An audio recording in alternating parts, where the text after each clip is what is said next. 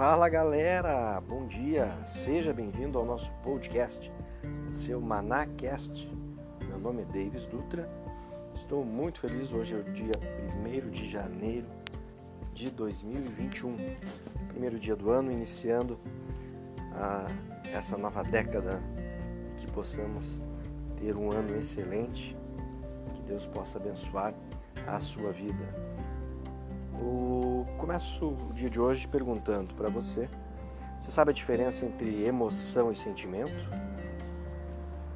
O que, que você sente em relação às circunstâncias que lhe atingem? A emoção ela é muito fácil de identificar, é aquilo que nós é, expressamos né, através do nosso rosto, através do nosso comportamento como nós interpretamos uma situação, né? como nós expressamos a nossa raiva, expressamos uma, um, uma emoção de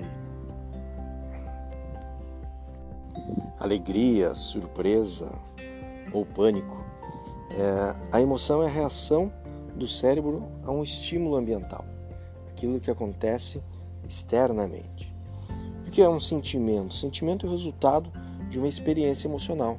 O sentimento ele dura muito mais tempo do que uma emoção. É no sentimento que, que nós percebemos, que nós uh, filtramos a, a, as percepções das emoções.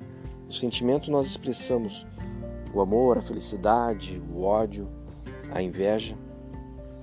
É a forma como nós sentimos um estímulo externo. E como é que você tem, como é que nós temos uh, filtrado as nossas emoções? Como é que nós temos uh, fazendo, feito a gestão dos nossos sentimentos? É muito, é muito fácil a gente se perder nas emoções, se perder nos nossos sentimentos ou deixar-nos abalar os nossos sentimentos através de uma emoção, da interpretação de uma emoção equivocada. Né? Quando tu está dirigindo e o motorista equivocadamente vem e te fecha, isso gera uma emoção de raiva e se você permitir, isso vai te gerar um sentimento muito desagradável e, consequentemente, você pode estragar o seu dia, você pode estragar o seu relacionamento, eh, você pode prejudicar no seu trabalho. Por quê? Porque você permitiu que aquela emoção que foi causada através de um ambiente externo foi interpretada, gerou um sentimento de frustração e esse sentimento ele carrega você durante todo o seu dia se você não souber gerenciar as suas emoções. Então, as emoções é a forma que você expressa o seu sentimento.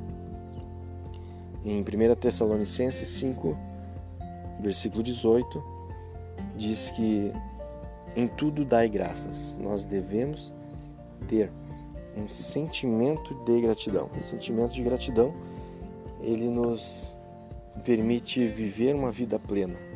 E assim nós evitamos de expressar as frustrações, evitamos de, de gerar emoções equivocadas. Seja grato, seja grato por tudo que aconteceu no ano de 2020 e, e que isso possa te fortalecer nesse novo ano que se inicia e assim você possa viver a plenitude que Deus tem para você neste ano. Que Deus te abençoe em tudo. Se você gostou dessa mensagem, compartilhe aí com seus amigos. Siga-nos em nossos canais no Spotify ou no iTunes. Se quiser me seguir no Instagram também, é @davisdutra. E que Deus possa te abençoar em tudo. Tenha uma ótima semana, um ótimo ano. Um grande abraço. Tchau, tchau.